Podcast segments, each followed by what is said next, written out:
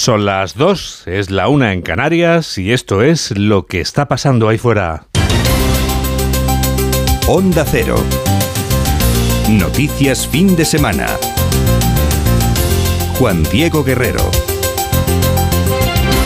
Buenas tardes a todo el mundo. 60 compatriotas sobreviven en Sudán rodeados por muerte y destrucción. Los dos bandos enfrentados en esta nación del Cuerno de África se han comprometido a respetar una tregua declarada este viernes que se antoja muy frágil, porque ahora mismo nadie está en condiciones de explicar lo que está pasando ahí dentro, en ese país de 48 millones de habitantes del que esperan escapar nuestros 60 compatriotas. Dos aviones del Ejército del Aire del Reino de España se encuentran en la vecina Djibouti a la espera de que el gobierno ordene a sus tripulaciones que vuelen a Sudán. Las últimas palabras del ministro José Manuel Álvarez confirman que el dispositivo está listo. Lo tenemos todo listo. Hay unos aviones militares del ejército español, estoy en contacto con la ministra de Defensa, que ya están preposicionados para en el momento en el que se den las condiciones, pero desgraciadamente en estos momentos no se dan las condiciones para que puedan aterrizar, lo hagan y puedan trasladar a esos 60 españoles y una veintena de otras nacionalidades. La tregua aparece escrita en papel mojado porque nadie puede asegurar que los dos bandos que se enfrentan mortalmente en Sudán vayan a acatar la corresponsal de Onda Cero en el Cuerno de África, Alfonso Masoliver. Tras una semana de enormes tensiones, el líder del ejército sudanés ha anunciado esta mañana que la evacuación de los extranjeros atrapados en el país africano comenzará, según sus palabras, en las próximas horas. El comandante de las RSF también ha dado luz verde a una reapertura parcial de los aeropuertos, pese a que prosiguen los combates en la capital y no existe la misión de extracción con un riesgo del 0%. Según han confirmado las fuentes sudanesas, China, Gran Bretaña, Francia y Estados Unidos serán los primeros países en evacuar a sus ciudadanos mediante el uso de aviones militares desde el aeropuerto de Jartum. Otras naciones, como Arabia Saudí, ya evacuaron a su embajada por vía aérea desde Puerto Sudán. Aquí en España, donde esperamos que vuelvan nuestros compatriotas sanos y salvos, sigue la campaña, la campaña electoral. Hoy faltan 37 días para que vayamos a votar. El hombre que gobierna España y el que aspira a gobernarla vuelven a enfrentarse dialécticamente. Pedro Sánchez visita este sábado Úbeda, un municipio jienense de 35.000 habitantes en el que ha aprovechado para asegurar su compromiso con el medio rural, hasta las trancas, según ha dicho. El presidente ha aprovechado que estaba en Andalucía para tomar la muleta de Doñana y dar un pase de pecho a Feijó, al que ha definido como arrogante. Y ya de paso ha denunciado que el mantra de que la derecha gestiona mejor es un fake. Carmen Sabido. Se ha roto el viejo tabú, dice Sánchez, de que la derecha gestiona mejor la economía y que los socialistas son gestores de políticas sociales. El presidente levanta la cabeza con orgullo porque con los socialistas se crea empleo y la inflación se ha contenido. Y aunque quedan desigualdades que corregir, Sánchez cree que España va bien y no es un milagro. Tampoco vamos a hablar de ningún milagro económico. Ya sabéis, acabaron en la cárcel los del milagro económico. Pero es verdad que España hoy crece más que la media europea. Hoy creamos empleo como no hemos creado en toda la serie histórica de la seguridad social. Y eso nada tiene que ver ni con los curanderos, ni tampoco con las telepredicadoras. Tiene que ver con que el Partido Socialista gestiona mejor la economía que la derecha española. Pedro Sánchez se ha comprometido hasta las trancas con el medio rural, quiere impulsar el proyecto Ciudades con servicios públicos a 15 minutos y Sánchez insiste en su mensaje de salvar Doñana. Acusa al Partido Popular y a Moreno Bonilla de ser negacionistas y arrogantes y afirma que por mucha mayoría que tengan no pueden cargarse un tesoro medioambiental como el Parque Nacional. La sequía de votos que afecta a Podemos en los sondeos desde que ha nacido Sumar lleva a los dirigentes del Partido Morado a clamar en el desierto. Podemos se muere de ganas de firmar un acuerdo para que los dos partidos concurran en coalición a las elecciones. La vicesecretaria, la secretaria, secretaria de organización de Podemos, Lilith Bestringe, se queja de Tezanos. Que el druida, el señor Tezanos, lo que debería de hacer es ponerse eh, a realizar ese ejercicio de transparencia y de rigor eh, que, que, se le obliga ¿no? por el puesto que, que ocupa. Es que lo que no puede hacer es cambiar la metodología eh, en función de cómo se despierte por las mañanas y empezar a modificar números sin dar un, una explicación transparente y rigurosa del proceso que, que, ha utilizado para llegar a esa encuesta. Alberto Núñez Feijóo viaja esta tarde a la ciudad barcelonesa de Castelldefels, de la que, en la que Manu Reyes aspira a devolver el gobierno municipal al PP, con el que Reyes fue alcalde, pero antes ha viajado a Murcia, donde además de hablar de sequía, se ha referido a las terribles consecuencias de la fallida ley del sí es sí. Desde Onda Cero Murcia informa Verónica Martínez. Feijo habla de chapuza, de ensayo y error para definir la ley del solo sí es sí y defiende que el Partido Popular ha actuado con responsabilidad de Estado. Lo hizo, señala Feijo, cuando advirtió de sus efectos y cuando hace un año realizó una propuesta para reformarla. Reforma de la ley que atribuye al Partido Popular. Cuando estábamos llegando y sobrepasaremos las mil rebajas de penas y las más de 100 escarcelaciones, no nos importó negociar con el Partido Socialista y sacar adelante nuestra propuesta de reforma de la ley del sí es sí, porque somos un partido de Estado. Considera Fijo que Pedro Sánchez no acudió al Congreso a votar a favor de la reforma de la ley porque le avergüenza que el Partido Popular haya solucionado el problema y le ha vuelto a reprochar que siga manteniendo en el puesto a los responsables de ese error. Y en una tierra como Murcia, inevitable hablar de la sequía. Por eso Feijo se ha comprometido a impulsar un pacto nacional del agua que lleve el recurso donde se necesita. El flambeado del postre ha resultado ser mortal en un restaurante italiano de Madrid. La cena de este viernes no acabó dulcemente, sino con una tragedia en la que dos personas han perdido la vida. Mamen Rodríguez Astre. Sí, son dos las personas que han perdido la vida, una clienta y un trabajador, y 12 los heridos, cinco estables y uno crítico. El alcalde de Madrid, Martínez Almeida, dice que la tragedia podría haber sido mayor. Eh, las dos personas que han fallecido eran las que estaban en una mesa más cercana al acceso del local, pero lo que comunican los bomberos es que la ferocidad del incendio es alta, que los humos eh, pudieron causar muchas más víctimas. Si se hubiera tardado cuatro o cinco minutos más, el número de víctimas mortales hubiera sido desde luego más elevado. Los bomberos fueron los primeros en llegar. El parque está situado a escasos 200 metros. Carlos Marín es el jefe de guardia. Hemos realizado un total de 12 rescates eh, de personas que estaban atrapadas porque el local solo tiene una salida y al, al estar el fuego el, eh, muy próximo a la puerta, pues se han ido hasta el fondo del local, entonces estaban completamente atrapados. El local no tenía salida de emergencia, según Almeida, desde el punto de vista de la normativa por las dimensiones del local y el número de comensales no era necesario. Según viene el camarero, se prende una de las dos plantas de plástico que cubren todo el restaurante y todo el techo y en un minuto eso es el, el infierno. Las llamas se propagaron en cuestión de segundos por el techo y las paredes del establecimiento cubierto de plantas artificiales. Las causas se desconocen, pero todo apunta al flambeado de una pizza. Y ya que estás eh, aquí, Mamen, ¿tenemos algún sonido más que escuchar de esta crónica? No, ya hemos escuchado todos los sonidos que teníamos pendientes de escuchar. Te preguntaba por el agua. ¿El agua que ha caído en las últimas horas se multiplicará como el refrán de las aguas mil en este mes de abril va a llover mucho más por aquí o vamos, ni en sueños. Pues la precipitación, Juan Diego, vuelve a ser historia. A partir del domingo se irán imponiendo las altas presiones con cielo poco nuboso en casi toda España, aunque mañana podría llover en el extremo norte y dejar alguna tormenta en zonas montañosas. La madrugada será más fresca que en días previos, pero las temperaturas máximas iniciarán un ascenso que se prolongará ya a lo largo de los días siguientes, tanto de día de noche. 2 y 9, 1 y 9 en Canarias y tenemos toda la radio por delante.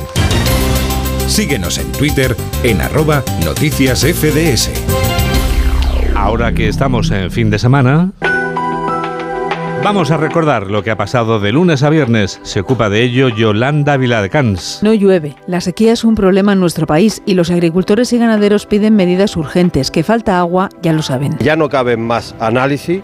Además, hemos reclamado un pacto de Estado. No, no queremos que se convierta la sequía y, lo, y el problema grave que tenemos los agricultores y los ganaderos en un arma arrojadiza entre comunidades autónomas y entre el gobierno central. O nivel hoxe de ingreso nas explotacións é insostenible, traballamos a pérdidas. Por eso nos xuntamos aquí para ver se se fai algo e senón acabará cerrando todo.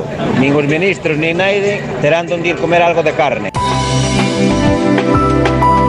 Se reunía a la mesa de la sequía y en Onda Cero el presidente andaluz Juanma Moreno denunciaba que el gobierno se dedica a desarrollar mentiras en Bruselas. Y es más, lo invitamos públicamente a que venga a Andalucía ah, y estaríamos encantadísimos de poder recibirlo en el Palacio de San Telmo o donde quieran, con el objeto de esclarecerle todos los puntos y toda la información que necesite, incluso hacer una visita a la zona. Complicado panorama hídrico y sin lluvia en el horizonte. Al contrario, vamos a tener un episodio desconocido de calor. Rubén del Campo, portavoz de la EMET. Las temperaturas estarán por encima de lo habitual para esta época del año en muchos puntos de nuestro país. Podríamos estar ante uno de los episodios cálidos más intensos registrados en el mes de abril en nuestro país desde que hay registros. Ha sido además la semana de la tramitación de leyes. El Consejo de Ministros daba luz verde a la nueva ley de vivienda. Desde el Partido Popular, Feijó presentaba su plan alternativo con ayudas a la emancipación de 1.000 euros y un ojo a los ocupas. Si su renta es vulnerable, le ayudaremos. Si es una familia con dificultades, le ayudaremos. Pero no se puede ocupar, no se puede hacer actos ilegales en España sin que tengan ningún tipo de repercusión. Y se aprobaba la reforma de la ley del solo sí es sí con los retoques del PSOE a la norma y el apoyo del PP. Retoques que ahondan en la división del voto feminista. La ministra Irene Montero descorazonada. El día más difícil que yo he vivido en este Parlamento como ministra y creo que también, al menos de esta legislatura. Terminamos como empezamos, advirtiendo acerca del cambio climático. Los últimos ocho años han sido los más cálidos de la historia. La Organización Meteorológica Mundial advierte lo que la Antártida ya sufre. Hemos detectado un nuevo récord a la baja en la Antártida el pasado mes de febrero, con el hielo marino en mínimos. Es una característica que nos preocupa y que demuestra que el hielo marino está empezando a estar en riesgo. Una situación ante la que la ONU ya ha pedido una mayor acción climática para limitar el aumento de la temperatura. Llega el epílogo. El epílogo que firma Julián Cabrera. Hola Julián. Hola Juan Diego, muy buenas tardes. Bueno, pues ponemos epílogo a una semana en la que el escenario político no ha dejado de brindarnos paradojas y hasta situaciones surrealistas, todas ellas bañadas, por supuesto, en aromas electorales. Hemos visto a un presidente del gobierno comparecer en el Parlamento para tratar la relación con Marruecos y, sin embargo, ningunear a tamaña cuestión para sacarse de la chistera más propuestas electorales sobre vivienda. Hemos visto votar juntos a PSOE y PP las enmiendas para reformar el chapucero solo si es sí, pero con la nariz tapada de los socialistas e incluso sin la presencia de Pedro Sánchez, que optó por viajar a Doñana para hacer más precampaña. Y seguimos viendo la carrera de cuadrigas con cuchillas en las ruedas entre la izquierda podemita y la de Sumar de Yolanda Díaz, con Pablo Iglesias haciendo chinescas en la entretela. Y es que, hasta nueva orden, la gestión cede paso a la propaganda.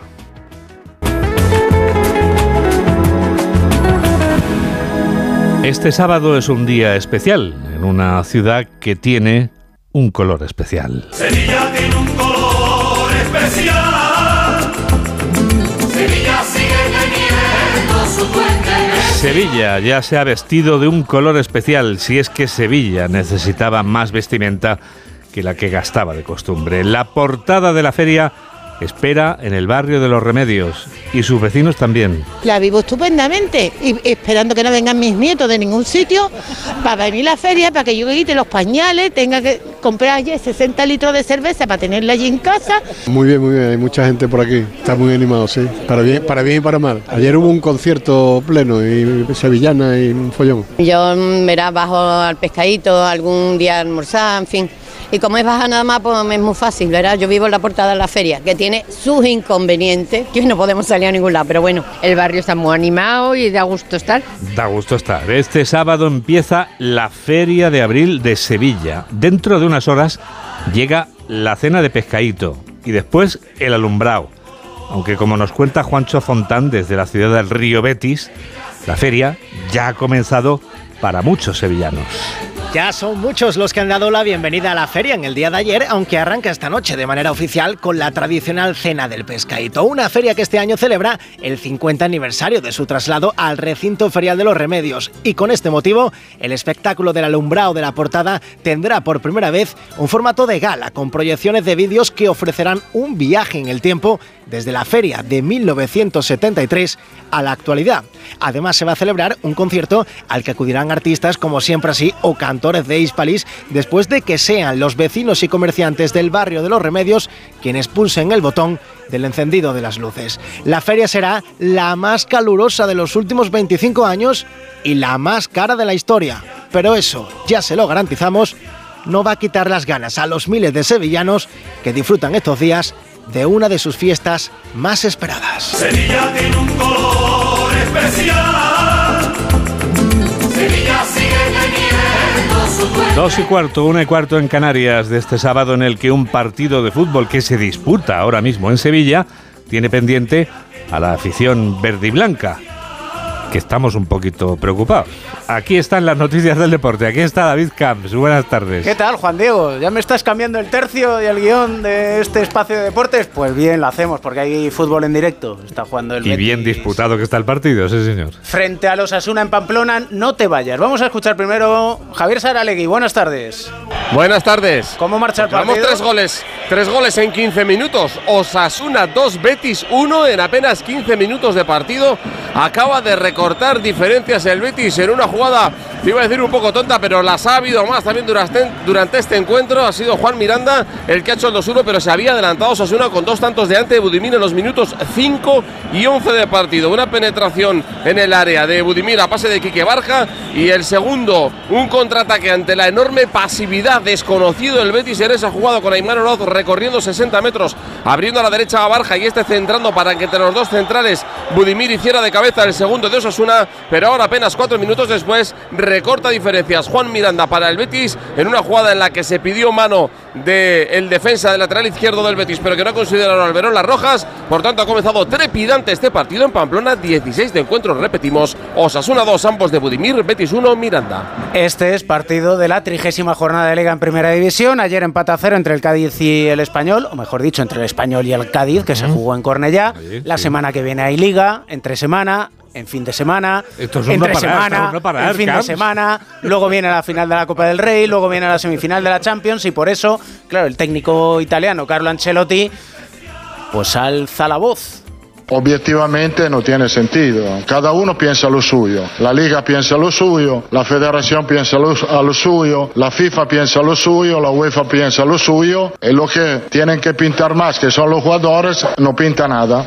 No pintan ni un cuadro. Y esta mañana se le ha venido con el cuento al técnico del Sevilla, a Mendilíbar, el Sevilla en semifinales de la Liga Europa y también, pues obviamente con este calendario apretado, apretado.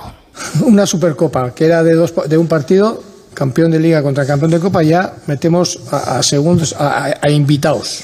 Invitamos a gente a ir a, a una Supercopa. Unos partidos amistosos de selecciones y de repente organizo una otra competición con categorías A, B y C de, de, selecciones. Los mismos jugadores, los, los internacionales, son los que se matan a, a jugar partidos. Alguno dirá, para eso cobran. Pero es que el físico de, de la gente no, no, no, no, no, no, hay veces que no, que no aguanta, ¿no? Pero como estamos en la dinámica de, de venga, organizar partidos y poner partidos y televisarlos y ya está, pues, pues bueno, pues no podemos decir mucho más. Me alegra saber que en el mundo del baloncesto no es el único en el que hay quejas respecto al calendario. Porque fíjate tú cómo es también en el baloncesto, que Sí. esta semana ha habido doble jornada en la Liga Endesa, la Es semana verdad, que viene empieza verdad. los cuartos de final de la Euroliga, al mejor de cinco partidos. Un galimatías en el mundo del deporte en el que a nadie le importa el deportista, cuando al final el deportista, si está sano, ofrece mejor espectáculo. Claro, naturalmente, y es del que hablamos en definitiva en los medios de comunicación. Y si al final lo condensas todo, pues igual hay algo que se suele decir, que es que lo mucho cansa. Y así le pasa al mundo del fútbol. Por cierto, hay partido también en directo en Segunda División. Villarreal B, Albacete o Mitsukut. Buenas tardes.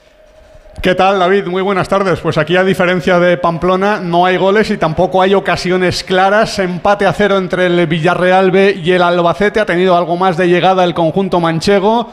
Un par de aproximaciones, Manu Fuster y Juanma, que no han acertado en sus disparos. Y el Villarreal B lo está intentando ahora con eh, muchísima presencia en las gradas de seguidores del Albacete. 2.000 se han desplazado para acompañar a su equipo en este sueño, en este camino hacia la promoción de ascenso. De momento ocupan ese puesto de promoción como recién ascendidos los manchegos y quieren eh, mantenerlo y acrecentarlo en el partido de hoy. De momento, cuando cumplimos 19 minutos de esta primera parte, Villarreal B0, Albacete 0. La trigésima jornada en Liga en Primera División que va a tener esta noche el Real Madrid Celta de Vigo. Mañana el partido destacado Barcelona Atlético de Madrid. El Real Madrid a intentar alargar lo más posible esa lucha por el título. Fernando Burgos, buenas tardes.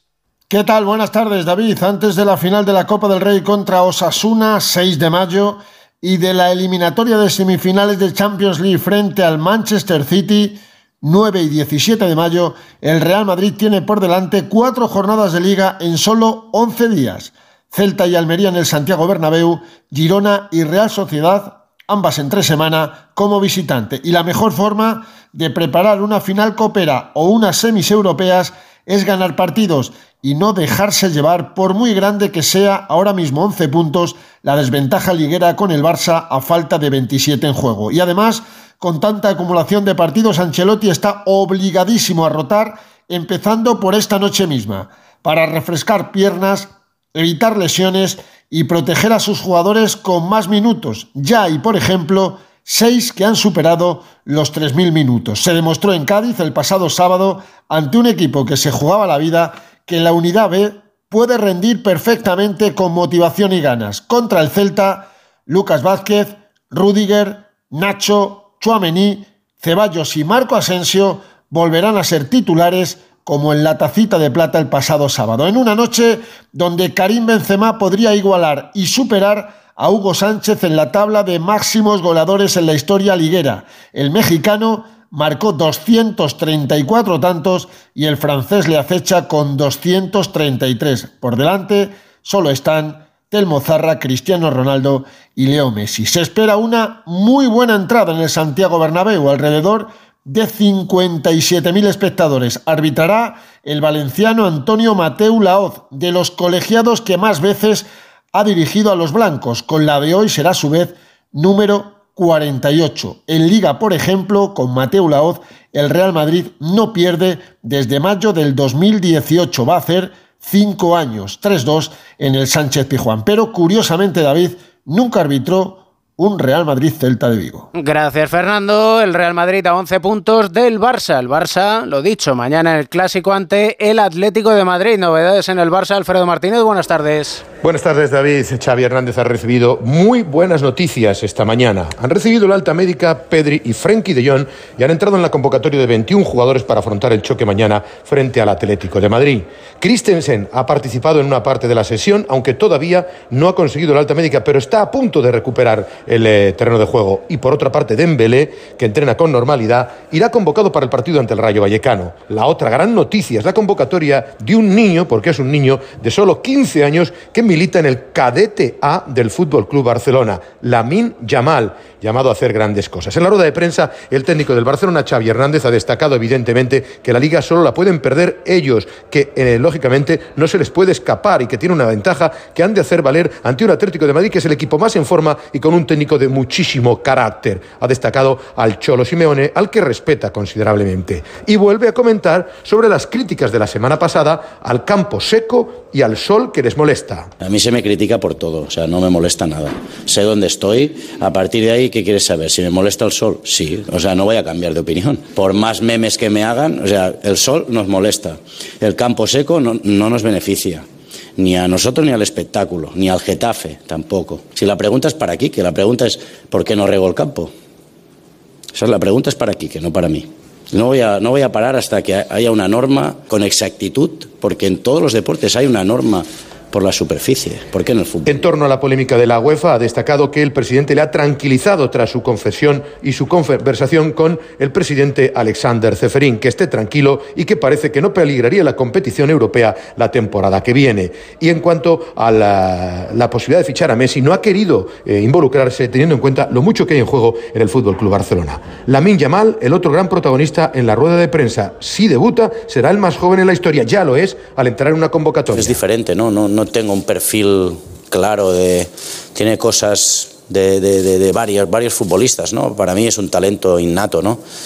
Y lo que veo que los jóvenes tienen una inconsciencia tremenda, ¿no? O sea, no, no tienen miedo. Esto es... Creo que las nuevas generaciones la diferencia con la, o con la de mi etapa creo que es esto, ¿no? que no tienen miedo a ninguno.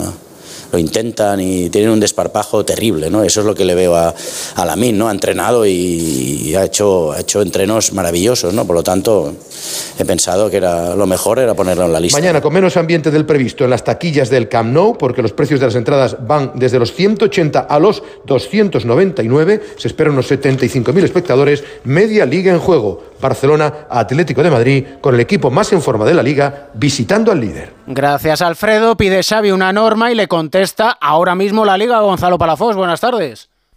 ¿Qué tal David? Muy buenas. Pues así es, respuesta por parte de la liga explicando que sí existe una normativa en la competición sobre la altura del césped y que por supuesto se cumplió en el Getafe Fútbol Club Barcelona. Se hicieron tres mediciones reglamentarias y una adicional. Todas ellas reflejaron que el césped estaba dentro de la medida reglamentaria, es decir, entre 20 y 30 milímetros. Y sobre el tema del riego, explica la liga que hubo en ese partido dos riegos de 6 minutos cada uno en todo el terreno de juego poco antes del inicio del encuentro.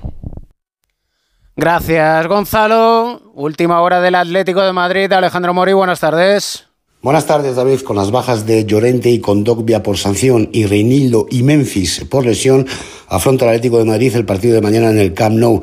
En una buena racha de juego y resultados y con la intención de sumar una nueva victoria. Para ello, Simeone tiene perfilado el equipo que buscará transiciones rápidas para encontrar la espalda de los jugadores azulgranas y obligarlos a correr hacia atrás que es donde más sufren. Esa es la idea. Y eso es lo que ha ensayado e insistido durante la semana con un equipo formado por Oblak en portería, Savic, Jiménez y Hermoso en la línea de tres centrales, Molina y Carrasco en los carriles, Coque, De Paul y Lemar en el centro del campo y arriba Antoine Grisman y Ángel Correa. No ha conseguido el Atlético de Simeone ganar en Liga en campo azulgrana. Le hemos preguntado si la dinámica y el momento de juego de su equipo da esperanzas para conseguir mañana los tres puntos y esto es lo que decía el técnico argentino. Todos estos años siempre ha tenido eh, muy buenos planteles y muy buenos equipos que obviamente nos ha costado, como los números lo marcan, de, de haber podido ganar. Siempre hemos competido bastante bien, así que intentaremos seguir en nuestra línea, buscando nuestro camino, llevando obviamente el partido donde creemos que le podemos hacer daño y sabiendo de lo que necesitamos hacer del partido. Se ha referido al Atlético diciendo que no arrancó bien la temporada, que a veces la gente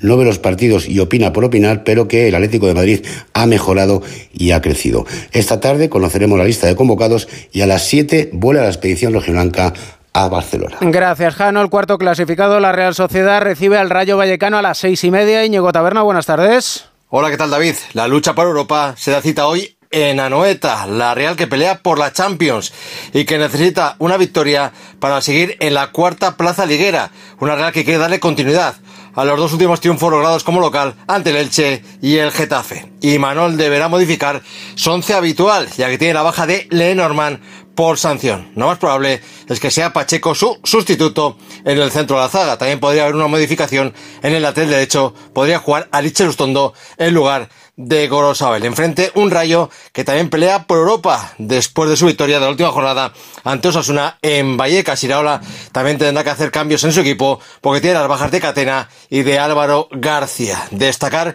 que antes del partido va a tener lugar una concentración junto a la estatua de Héctor Zabaleta bajo el lema La violencia no nos representa, Gora Reala, por una afición respetuosa y comprometida. Una concentración organizada por varios aficionados anónimos y también varias peñas en contra de los incidentes que han acontecido en los aledaños de Noeta en algún partido de esta temporada, como por ejemplo el Día de la Roma. Gracias, Íñigo. En la lucha por la permanencia, a las cuatro y cuarto, Almería Athletic de Bilbao, a las seis y media, Valladolid, Girona, Marta Martín de Blas. Buenas tardes. Buenas tardes, Camps. Con 32 puntos y tras el empate de ayer entre Cádiz y Español, el Real Valladolid sabe que finalizará esta jornada fuera de la zona de descenso, pero busca en Zorrilla una victoria que le permita seguir con las buenas sensaciones que está dejando el inicio de la etapa del nuevo técnico, Paulo Pezzolano. El uruguayo, que desde que llegó ha conseguido cuatro de los seis puntos posibles, es la vaca más importante de su equipo ante el Girona. Deberá seguir el encuentro desde la grada y cumplir el primero de los dos partidos de sanción que se le impusieron tras su polémica y expulsión en el estadio de la Cerámica. El Valladolid llega con prácticamente toda su plantilla disponible, a excepción de Anuar y mientras que el Girona, dispuesto a dejar sentenciada la permanencia y con una racha de cuatro partidos sin conocer la derrota, cuenta con una gran cantidad de bajas. No estarán los dos centrales titulares, Santi Bueno y David López, tampoco el mediocentro Borja García, ni el delantero Tati Castellanos. Tony Villa, canterano del Pucela, regresa a Zorrilla, pero vistiendo la camiseta roja y blanca. Gracias, Marta. Además, mañana partido por la permanencia Elche-Valencia, el técnico del Valencia, Rubén Baraja. Yo me siento con toda la fortaleza del mundo porque sé la, que la situación es muy difícil, que la situación es complicada y que, que vamos a sufrir, y que tenemos que estar mentalizados de que hasta el final vamos a sufrir. Y, y al final esto es una carrera de, de capacidad mental y sobre todo de, de, de fortaleza mental eh, en cuanto a, a, resistir, a insistir, a seguir, a tener paciencia, a no volverse locos. No y antes de despedirme, Juan Diego, quiero que sepas cómo va tu Betis. Osasuna Betis, Javier Saralegui. Pues el partido ha perdido ritmo, pero el Betis es ahora el que tiene más el balón y está atacando. Seguimos como hemos empezado, 30 minutos de la primera parte, Osasuna 2, ambos de Budimir, Betis 1, marcó Miranda. Y noticia de última hora, Novak Djokovic, el tenista serbio, anuncia que es baja en el Mutua Madrid Open. Pues Así que se une a la de Rafa mucho, Nadal. ¿no? Sí, sí, sí, sí, sí, sí. El calendario. El El calendario, calendario que te decía al principio, pues al final pasa factura. Y más si ya tienes una edad. Una, sí, no es tu caso, lógicamente, que estás en el mejor momento de tu carrera, recién cumplido los 18, ya puedes votar el día 28 de mayo. Enhorabuena, David. Y aprovechamos para preguntarte, ¿qué es lo que vamos a contar nosotros a partir de este momento, David? Mm, recuérdamelo, creo que es lo que está pasando ahí, Ahí fuera. Onda Cero. Noticias fin de semana. Juan Diego Guerrero. Lo esencial de este sábado es lo que sintetiza en un minuto Yolanda Viladecans. Lo esencial en Sudán, donde no se cumple el alto el fuego anunciado, el ejército del país ha asegurado que en las próximas horas comenzará el proceso de evacuación de los ciudadanos de varios países ante la escalada de tensiones en el país africano. En el caso de España, dos aviones esperan en el dispositivo que Exteriores confirma ya está listo para cuando se dé la oportunidad. En nuestro país, donde no hay un alto es en la política que sigue su curso ante el 28M con el presidente del gobierno, Pedro Sánchez en Úbeda, en Jaén, donde ha definido a Feijóo y al Partido Popular como arrogante por su atropello. Doñana ha recordado que su gobierno ha sido capaz de gestionar en el peor momento que ha pasado este país. Desde el PP, Feijóo va a estar esta tarde en Barcelona, antes ha estado en Murcia esta mañana, donde ha recordado que la reforma de la ley del solo sí es sí se atribuye a su partido. Ha anunciado además que impulsará y aprobará un pacto nacional del agua si gobierna. En Madrid se investigan las causas del incendio en un restaurante italiano que al parecer podría deberse al flambeado de una pizza. Dos personas han muerto, 12 están heridas, cinco estables, uno crítico. El alcalde de la capital, Martínez Almeida, ha visitado el local y ha asegurado que la rapidez de los bomberos ha evitado más víctimas. Y en Málaga han detenido a un hombre por la muerte de una mujer de 42 años por caer de un sexto piso. La víctima es de origen sudamericano, había acudido al piso de un ciudadano búlgaro de 46 años, que es el detenido por su presunta implicación en un delito de homicidio. 2 y 32, 1 y 32 en Canarias y tenemos toda la radio por delante. Síguenos en Facebook en Noticias Fin de Semana Onda Cero. 60 compatriotas sobreviven ahora mismo en Sudán rodeados por muerte y destrucción. Los dos bandos enfrentados en esta nación del Cuerno de África se han comprometido a respetar una tregua declarada este viernes que se antoja muy frágil. Dos aviones del Ejército del Aire de España se encuentran en la vecina Djibouti a la espera de que el gobierno ordene a sus tripulaciones que vuelen a Sudán para rescatar a nuestros compatriotas. Aquí en España, donde esperamos que vuelvan sanos y salvos estos compatriotas, sigue la campaña electoral. Hoy faltan 37 días para que vayamos a votar. El hombre que gobierna España y el que aspira a gobernarla vuelven a enfrentarse dialécticamente este sábado. Pedro Sánchez ha visitado Úbeda, un municipio genense de 35.000 habitantes, en el que el presidente del gobierno ha sido muy crítico con el líder de la oposición. El presidente del gobierno ha aprovechado para asegurar su compromiso con el medio rural, pero también ha aprovechado para ya que estaba en Andalucía, tomar la muleta de Doñana y dar un pase de pecho a Feijó, al que ha llegado a definir como arrogante y de paso ha denunciado que el mantra de que la derecha gestiona mejor la economía es un auténtico fake. Carmen Sabido. Exhibe con orgullo Pedro Sánchez la gestión económica del gobierno con buenas cifras de creación de empleo y con la inflación contenida, datos que le permiten afirmar que se ha roto el viejo tabú de que la derecha administra mejor la economía. Sánchez cree que España va bien y no es un milagro. Tampoco vamos a hablar de ningún milagro económico. Ya sabéis, acabaron en la cárcel los del milagro económico. Pero es verdad que España hoy crece más que la media europea. Hoy creamos empleo como no hemos creado en toda la serie histórica de la seguridad social. Y eso nada tiene que ver ni con los curanderos, ni tampoco con las telepredicadoras. Tiene que ver con que el Partido Socialista gestiona mejor la economía que la derecha española.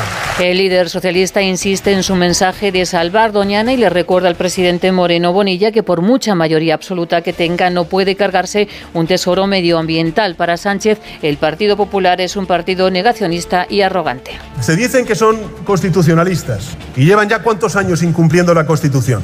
Se dicen que son patriotas, pero mira que hablan mal de España cuando salen al extranjero, ¿eh? Y se dicen que son europeístas. Y cuando la Comisión Europea les dicen, paren ustedes el atropello en Doñana, dicen que no, que, qué van a hacer ellos. Esa es la derecha que tenemos.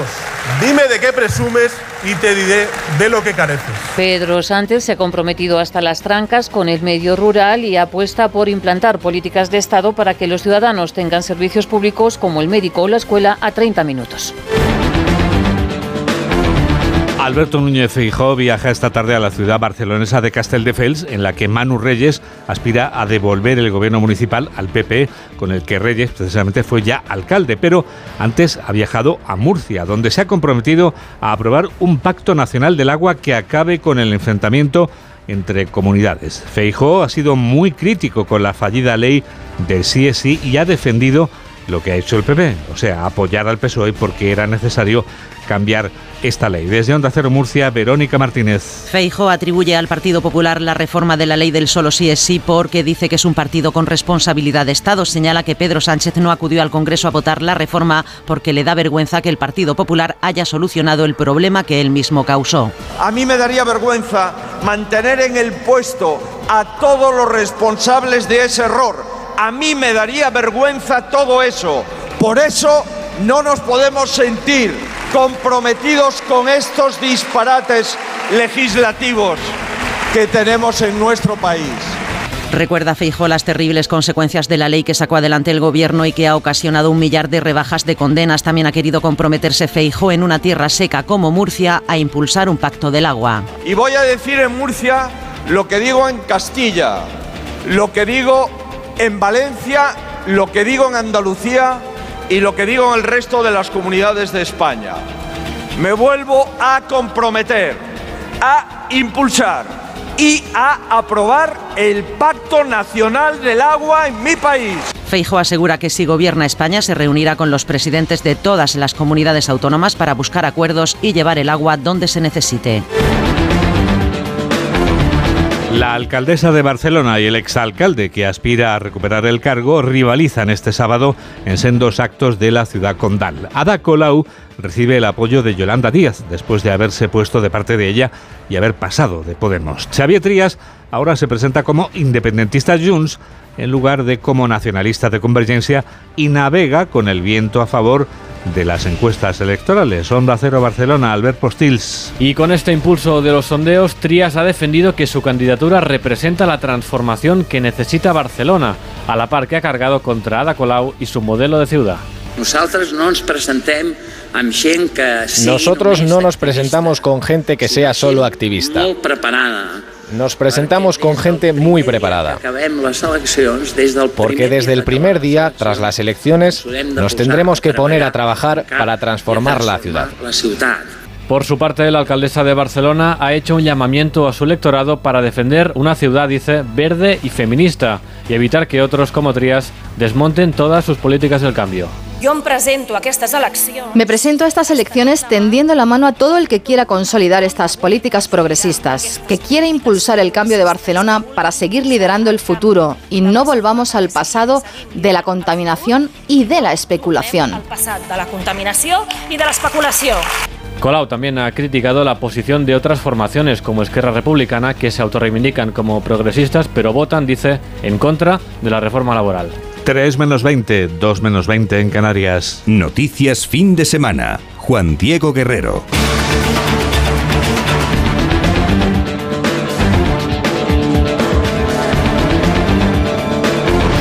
El Cuerpo Nacional de Policía ha echado el guante a un acosador múltiple que deja víctimas en media España. Hay víctimas de este individuo en 16 provincias. Mamen Rodríguez Astre. Una de las víctimas menor de 14 años es la que da la voz de alarma. Conoce al ciberdepredador a través de las redes sociales. Una vez se niega a mandarle más archivos de contenido sexual, le pedía 100 fotografías. Cada tres días le amenaza con mandárselos a personas de su entorno. Silvia Garrido, portavoz. Se presentaba como un empresario joven y utilizaba como reclamo una oferta de trabajo como Sugar Baby para acompañamiento de eventos, ofreciéndoles hasta 5.000 euros al mes más lo que él denominaba como caprichos. En su teléfono móvil guardaba archivos de otras 25 víctimas. Tenían entre 13 y 22 años. El acoso les provocó intenciones autolíticas y tratamiento psicológico.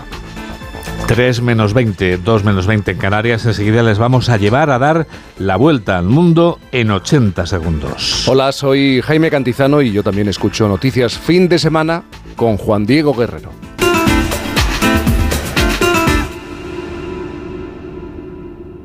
Polestar 2, el 100% eléctrico con más de 500 kilómetros de autonomía y entrega rápida. Oferta renting hasta fin de stock. Reserva tu prueba de conducción con un experto en un space o si prefieres elige otro punto de encuentro. Vanguardia, minimalismo y diseño escandinavo. Polestar.com Llegar a casa es un momentazo, pero es lógico y normal que pienses algo así. Lo que más me preocupa cuando pienso en mi casa son los y si... ¿Y si entra alguien? ¿Y si ha pasado algo? Pues para eso necesitas Securitas Direct, porque su alarma cuenta con sensores en puertas y ventanas por si entra alguien, respondiendo en 20 segundos avisando a la policía. Porque tú sabes lo que te preocupa y ellos saben cómo solucionarlo. Llama ahora al 900-272-272 o entra en securitasdirect.es. Síguenos en Twitter en arroba noticias FDS. Es el momento del Foreign Affairs. Las noticias del resto del mundo. ¿Dónde empezamos, Laura? En Sudán, en el segundo de los tres días de tregua acordada por las partes en conflicto con motivo de la Eid al-Fitir, la festividad musulmana que pone fin al mes de ayuno con el que se cierra el mes sagrado, Ramadán. Y en el marco de este conflicto, pendientes también, Juan Diego, de la situación de los españoles que se encuentran en ese país. Son unos 60 compatriotas que esperan viajar a España junto a otros 20 civiles de nacionalidad europea o procedentes de Latinoamérica. El operativo español con el envío de dos aviones del ejército Ejército del Aire, llegados este pasado viernes a Djibouti, se activará, según informaba en las últimas horas el ministro de Exteriores, José Manuel Álvarez, cuando se den las circunstancias de seguridad. Lo tenemos todo listo.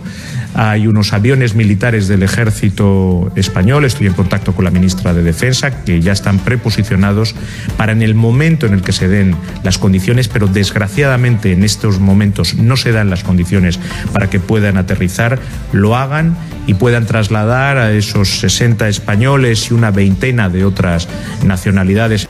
La Unión Europea y países como Estados Unidos y Reino Unido contemplan también planes de evacuación de sus nacionales y trabajan en la coordinación de esas operaciones que se encuentran en la misma situación de compás de espera. La espera podría durar poco si se cumple lo anunciado este sábado por los responsables del ejército sudanés al asegurar que la evacuación va a comenzar en breve. Corresponsal en la zona, Alfonso Más Oliver. Tras una semana de enormes tensiones, el líder del ejército sudanés ha anunciado esta mañana que la evacuación de los extranjeros atrapados en el país africano comenzará, según sus palabras, en las próximas horas. El comandante de las RSF también ha dado luz verde a una reapertura parcial de los aeropuertos, pese a que prosiguen los combates en la capital y no existe la misión de extracción con un riesgo del 0%. Según han confirmado las fuentes sudanesas, China, Gran Bretaña, Francia y Estados Unidos serán los primeros países en evacuar a sus ciudadanos mediante el uso de aviones militares desde el aeropuerto de Jartum. Otras naciones, como Arabia Saudí, ya evacuaron a su embajada por vía aérea desde Puerto Sudán. Cuando se cumple una semana de conflicto, el balance por los violentos enfrentamientos en el país africano, Laura, asciende ya a 413 muertos y más de 3.500 heridos según la OMS. El sindicato de médicos del país informa además de que se han bombardeado hasta 13 hospitales desde el inicio de los choques. La ONU pide a los combatientes que permitan a los civiles acceder a suministros esenciales. En la capital, Jartum, la situación es desesperada por la falta de agua, comida, electricidad y combustibles. El mundo musulmán se entrega este fin de semana de forma masiva a las oraciones por el Aid, el fin del ayuno con el que concluye su mes sagrado, el Ramadán. Rezos multitudinarios, Juan Diego, como el de Yakarta en Indonesia, con miles de fieles participando en la oración, entre ellos la mujer que vamos a escuchar que expresa su alegría por esta fecha y su coincidencia con el fin de las restricciones totales por COVID.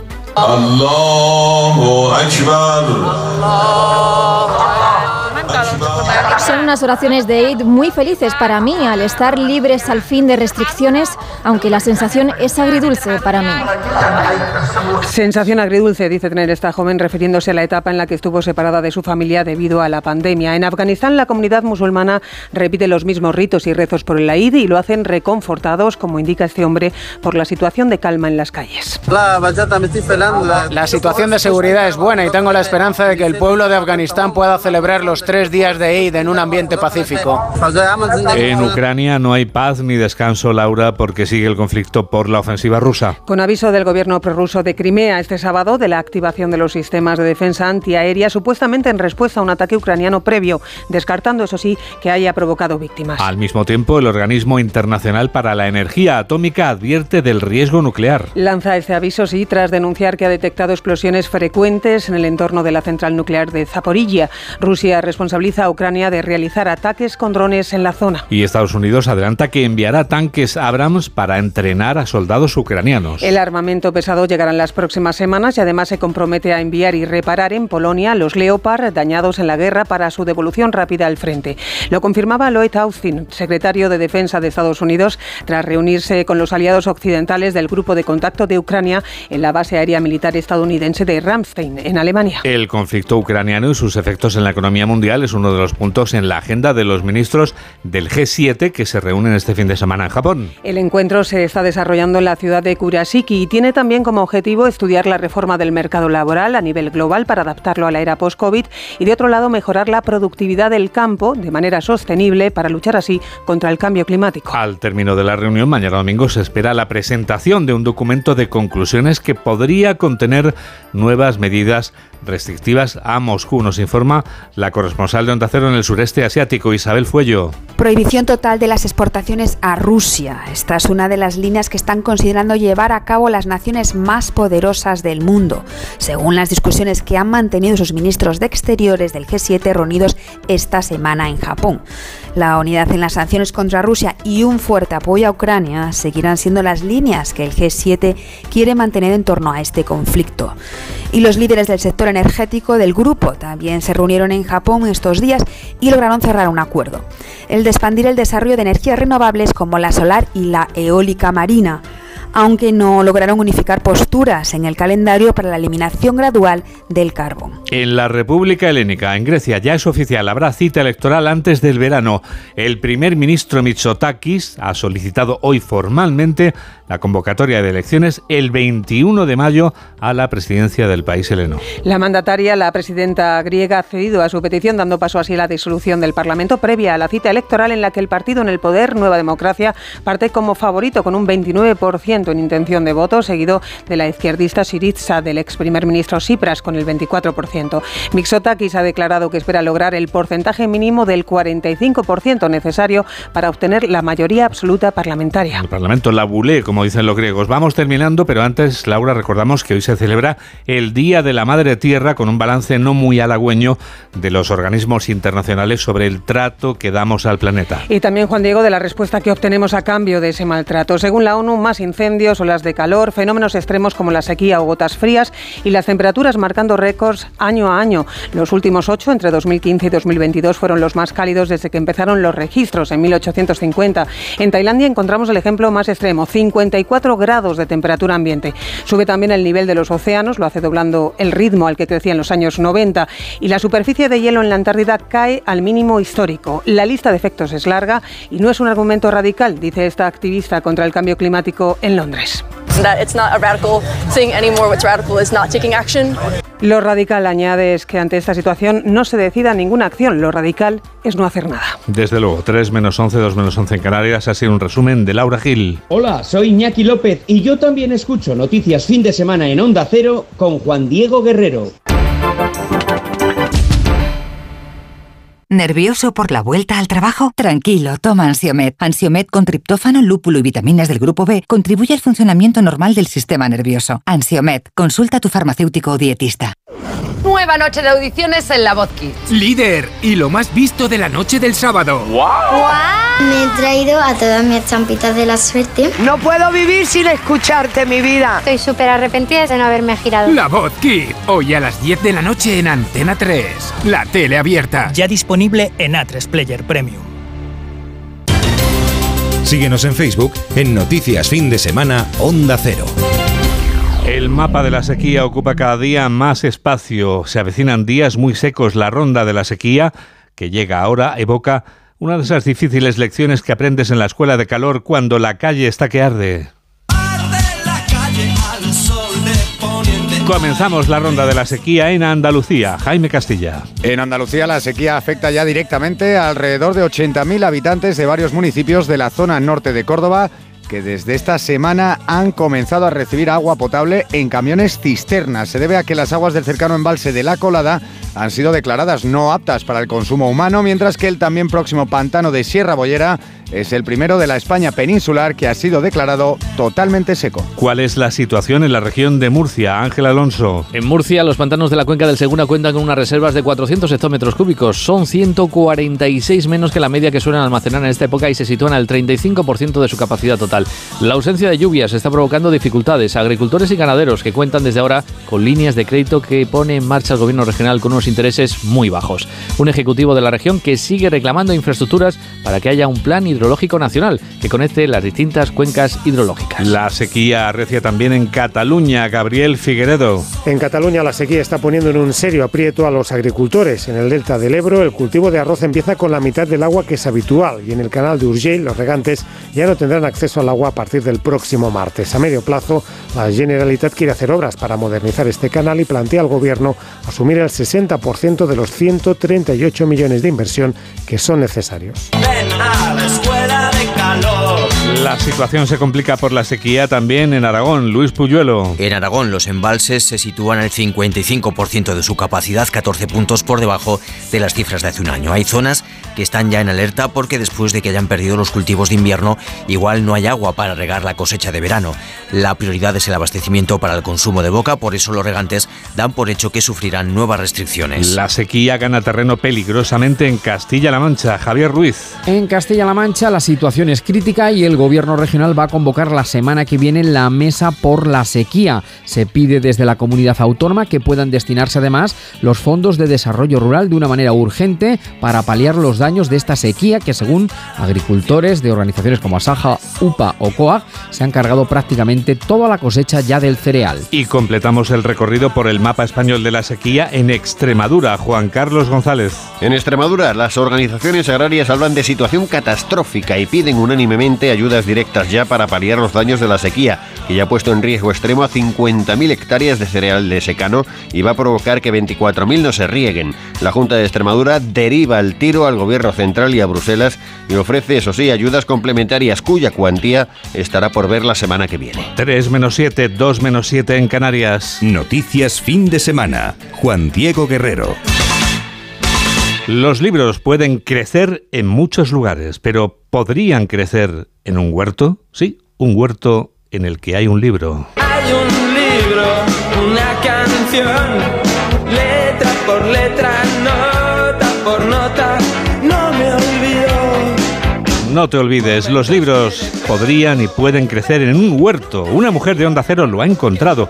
Con el permiso de Carlos Ruiz Zafón, bien podría ser el huerto de los libros no olvidados. Laura Gil. El huerto que fomenta a partes iguales la lectura y el cultivo de la tierra se puso en marcha hace dos años a raíz del inesperado encuentro que tuvo en un parque Daniel, madrileño y miembro de la comunidad Nextdoor, la APP que fomenta la relación entre vecinos. Daniel en Aravaca vio un libro en un banco del parque, entró a Nextdoor y preguntó si a alguien se le había perdido.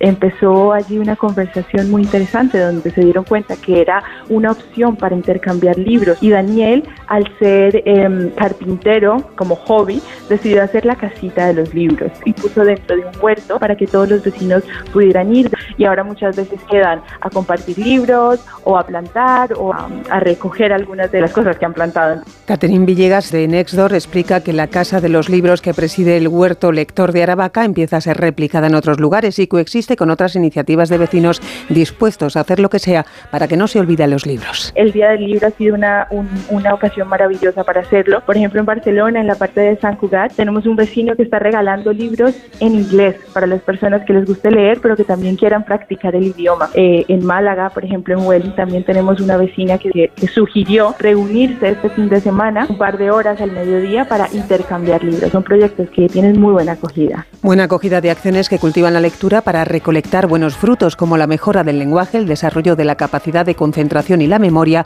y el estímulo de la imaginación. Es el momento de seguir hablando de libros. Hablamos de libros con Paco Paniagua. Rafael Terradas Bultó tiene en librerías una interesante novela que lleva por título La voz de los valientes. En ella relata la vida de la condesa consorte de Falstein, miembro de una familia española con vínculos en la nobleza y el ejército. Su marido es un destacado dirigente del Tercer Reich. Aunque ella finge simpatizar con el régimen nazi, en el fondo no tarda en intentar salvar la vida de personas perseguidas. El disfraz de Hilda es este, el de una aristócrata alemana, si quieres, muy superflua, muy dada a la buena vida, a las joyas, a las fiestas. Lo que nadie piensa es que ella tiene un plan oculto y que ella va a actuar en contra del nazismo y va a hacer todo lo que pueda. Ella tiene una, una, una perspectiva del conflicto que me parece que es muy, muy buena y muy importante, que es que las pequeñas cosas se tienen que hacer también. Se ayuda una y hay, y hay una menos que, que, que está sufriendo esto. La voz de los valientes de Rafael Terradas Bultó, editorial Espasa. El escritor e historiador Jorge Molís ha escrito una completísima novela llamada El latido del mar, en la que nos traslada los últimos años de las cruzadas en Tierra Santa y a la guerra por el dominio del Mediterráneo entre Francia y la corona de Aragón. Eh, la historia empieza eh, con una derrota y Blanca, una alta dama de Brindisi, lo pierde todo en la guerra. Su único propósito eh, será salvar la vida de, de, su hijo, que tiene entonces solo un año. Y a partir de ahí, pues tendrá que usar todo su ingenio y tendrá que soportar los peores abusos de los vencedores. El latido del mar de Jorge Molís, editorial Planeta. La decisión, novela de la escritora italiana Viola Ardone, es un libro duro sobre cómo se trataba a las mujeres en la Sicilia de los años 60 y nos habla de la primera mujer que se negó a aceptar un matrimonio preparado en los años 60 en Italia, cambiando para siempre la historia de los derechos de la mujer en ese país. Ho deciso di raccontare questa storia perché yo me decidí a escribir esta historia porque en Italia, pero no solo en Italia, creo que en este momento hay una, una urgencia sobre la vida, sobre la de, de seguridad de las mujeres y sobre su posibilidad de estar en el mundo sin que haya alguien que les diga dónde tienen que estar exactamente. La decisión de Viola Ardone, editorial Sex Barral. Dentro de tres minutos serán las tres, serán las dos en la comunidad canaria. Mamen Rodríguez Astre produce y Jorge Zamorano realiza este programa de noticias de Onda Cero.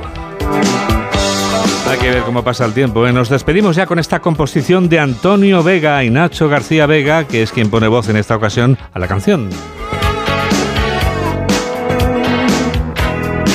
Muñecos en la pared. Esa es la voz de Nacho en Nacha Pop.